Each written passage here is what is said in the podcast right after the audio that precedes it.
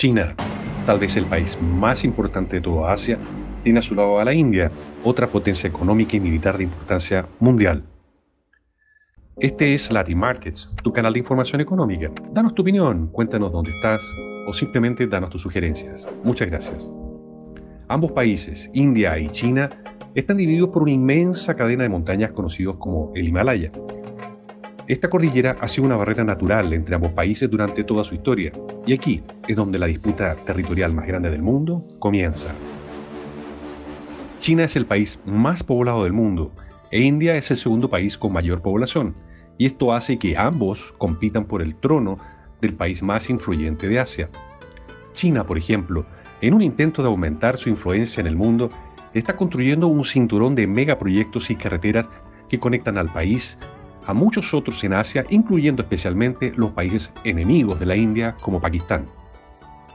En respuesta, el gobierno de India está militarizando cada vez más su frontera con China. Para entender todo esto, analicemos esta situación en profundidad. El conflicto por esta región es ancestral y ha sido agravado desde 1914, cuando el Imperio Británico tenía su dominio de la India y estableció la línea divisoria de McMahon para delimitar el límite de la frontera de la India y el Tíbet límites que China nunca respetó ni aceptó.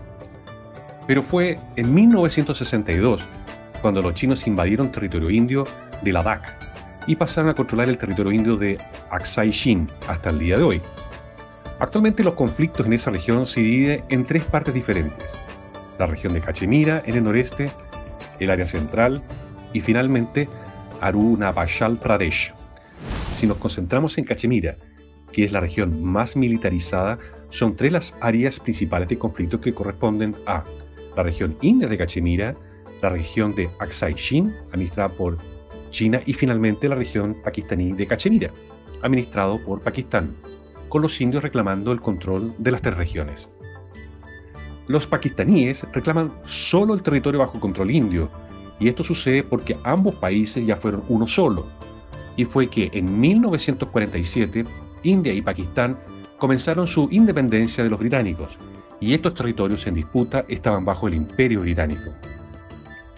En ese momento, la India estaba formada por varios estados más pequeños que formaban parte del imperio inglés, pero eran dirigidos por un monarca, y con la división los monarcas podían elegir si anexarse a la India o a Pakistán.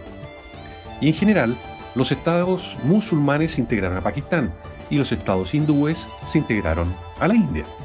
Sin embargo, Cachemira fue un caso peculiar, porque el gobernante Maharaja era hindú, pero la gente de la región era de mayoría musulmán, y esto resultó en varios conflictos entre el gobernante y las milicias musulmanas.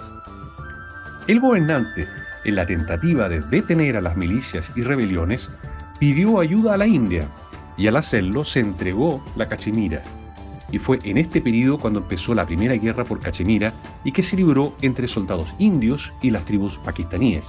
Y esto llegó hasta el día de hoy, en la rivalidad entre los dos países por el control de la región.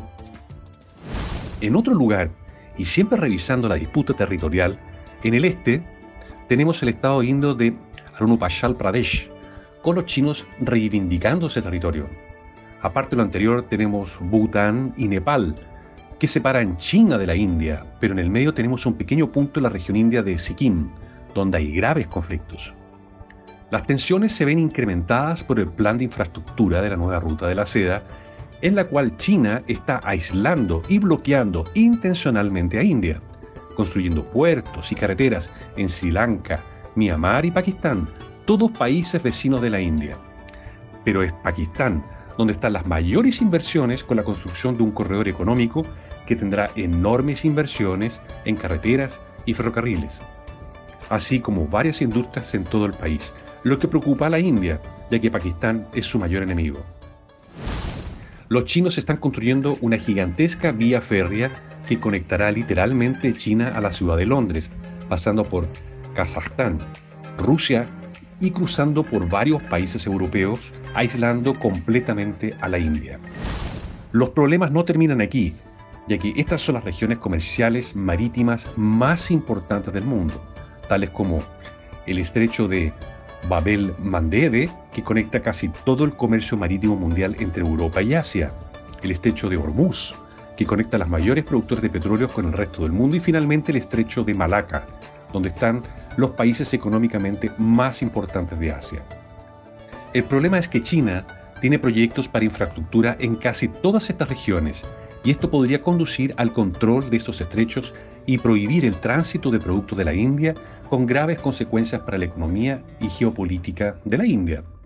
Por su parte, India, como reacción, comenzó a trabajar en estrategias de collar de diamantes, en la que el gobierno de India está generando acuerdos estratégicos con suministros de armas y apoyo militar con todo el mundo. En el año 2018, el primer ministro indio firmó el acuerdo con Singapur para que la Armada de la India abasteciese sus naves y rearmarlos en dicho país. Lo mismo sucedió con los puertos de Sungai en Indonesia y de Dukme en Omán. India ahora tiene acceso al estrecho de Malaca, por pasan más del 70% de las importaciones de petróleo chino y el 60% de todas las importaciones de este país asiático. La estrategia india también abarca acuerdos de cooperación entre ambos países. El primero de ellos es con Mongolia, que tendrá acceso a la línea de crédito india para el desarrollo del país, y luego con Japón, que junto con la India van a colaborar con un enorme apoyo de desarrollo y conectividad entre Asia y África. Y esto funcionará conectando todos los puntos geográficos mencionados anteriormente, como un collar de diamantes indio, que mantendrá e impulsará a India aumentando su influencia en Asia y no solo eso, sino que hay un detalle que preocupa al gobierno chino. La población de la India se concentra en los estados del norte de la India como Uttar Pradesh, Bihar, Haryana y Punjab, regiones donde vive el 30% de la población de la India. Y del otro lado en China es exactamente lo contrario. Las provincias chinas más pobladas son Guangdong, Shandong y Henan, todas en la costa al este de China, a su vez, el punto más cercano chino de la India es el territorio del Tíbet, anexada a la fuerza por China y que tiene solo 3 millones de habitantes, siendo la penúltima región administrativa más poblada de China. Pero este gigantesco conflicto entre potencias que tiene lugar en esa zona simplemente no es más intenso precisamente por su geografía natural. La verdad es que por ser una región extremadamente montañosa, la dificultad en el acceso es muy alto y es precisamente por eso que no hay grandes bases militares en esta región, y sí pequeños puntos militarizados con escaramuzas y ataques de cada lado. Para tener una idea, en el lado chino, para tener el acceso a la región de Aksai-Chin existe solo un camino, que es la ruta G219, que se extiende prácticamente por todo el Tíbet. En el lado indio hay un mucho mayor número de caminos que se extienden a través de toda la Cachemira de India y dado que ambos países no tienen consenso sobre las fronteras entre ellos, provoca permanentes enfrentamientos entre militares de ambos países, tales como, por ejemplo, el del 15 de junio del año 2020 en la región de Ladakh, cuando 300 militares indios y chinos se enfrentaron solo con su fuerza física y más de 40 soldados murieron. Pero estos conflictos no tienen fecha de término dado que las tensiones, la carrera para convertirse en un jugador mundial, el ánimo de poder y control sobre el Asia está aumentando y con el inmenso poder expansionista del gobierno imperialista comunista chino en Asia, solo tiende a conducir a un empeoramiento de las relaciones en esa región y puede desencadenar en el mayor conflicto del planeta. Si te gustó este video es muy importante que te suscribas a Latin Market, tu canal de información económica y nos des un me gusta. Danos tu opinión, porque de esta forma obligamos a la red a que muestre este video a otras personas, ya que las redes no suelen circular este tipo de contenidos y hay mucha gente que necesita conocer estas informaciones. Muchas gracias.